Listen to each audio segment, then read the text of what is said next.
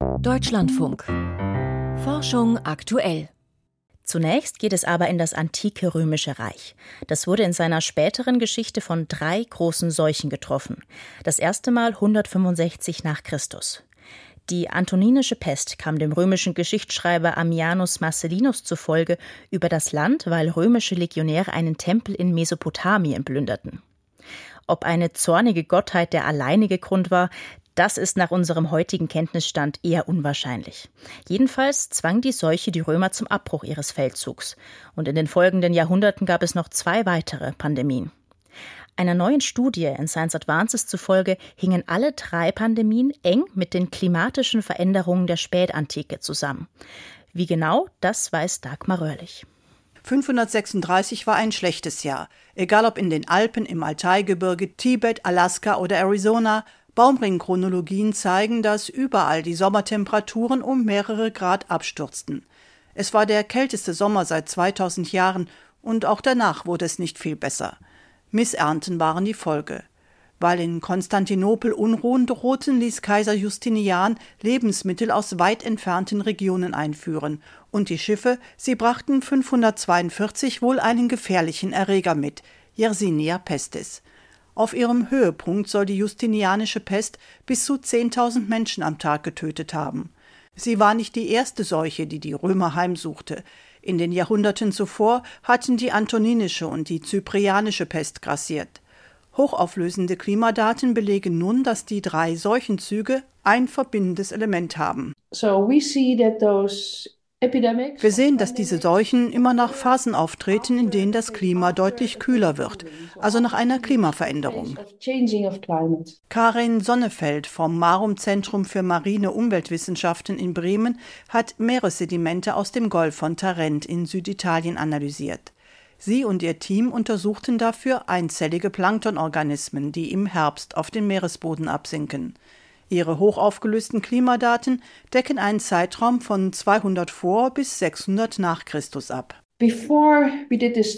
Vor unserer Studie gab es für die römische Zeit keine hochaufgelösten Daten zur Klimaentwicklung in Italien. Es gab sie für die Alpen und Nord- und Mitteleuropa, aber nicht für Italien. Die Analyse der Planktonorganismen verriet zum einen, wie sich die Temperaturen entwickelten und zum anderen auch, ob das Klima feuchter oder trockener war. Denn die Zusammensetzung der Arten im Plankton verändert sich nicht nur mit der Temperatur, sondern auch mit dem Nährstoffgehalt im Wasser, erläutert die Mikropaläontologin.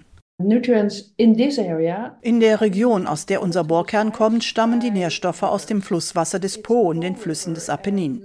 Die Meeresströmungen drücken das Flusswasser gegen die Küste und transportieren es so die Küste entlang. So kommt es auch dorthin, woher unser Bohrkern stammt. Regnet es viel, ist der Nährstoffgehalt im Bohrkern höher, wenn er geringer ist, war es trockener. Aus den Daten hat das Team die Klimageschichte der Region rekonstruiert. Wir haben herausgefunden, dass das Klima im Gegensatz zu Nord- und Mitteleuropa, wo es immer stark schwankte, in Italien über Jahrhunderte hinweg recht stabil war. Während dieses sogenannten römischen Klimaoptimums expandierte das Reich. Ab 100 nach Christus sehen wir, dass sich etwas zu ändern beginnt. Und ab etwa 130 wird es immer kälter. Die Schwankungen werden größer als zuvor. Dann gab es eine richtige Kältespitze. Danach verbesserte sich das Klima zwar wieder, aber es blieb wechselhafter als zuvor. Zwischendurch gab es sogar ausgeprägt kalte und trockene Phasen. Kaiser Justinian hatte das Pech, dass um 540 die spätantike kleine Eiszeit begann, weil mehrere Vulkanausbrüche hintereinander das Klima auf Talfahrt schickten. Insgesamt erkennen die Forscher in ihren Daten für Italien seit dem Jahr 130 drei starke Klimaeinbrüche. C14-Datierungen und der Vergleich mit historischen Aufzeichnungen zeigten dann, dass auf jeden ein Seuchenzug folgte. Die Gesellschaft ist wahrscheinlich an die herrschenden Bedingungen angepasst und recht stabil. Ein oder zwei kältere Jahre machen nichts. Es dauert eine Weile, bis sie dadurch wirkliche Probleme bekommt. Die Vermutung, kältere und trockenere Bedingungen könnten zu Missernten geführt, das Immunsystem der Menschen geschwächt und die Ausbreitung von Krankheiten durch Migration und Konflikte begünstigt haben. Der genaue Zusammenhang ist eine offene Frage. über eine mögliche Verbindung von Klimaveränderung und den Seuchen im alten Rom. Dagmar Röhrlich war das.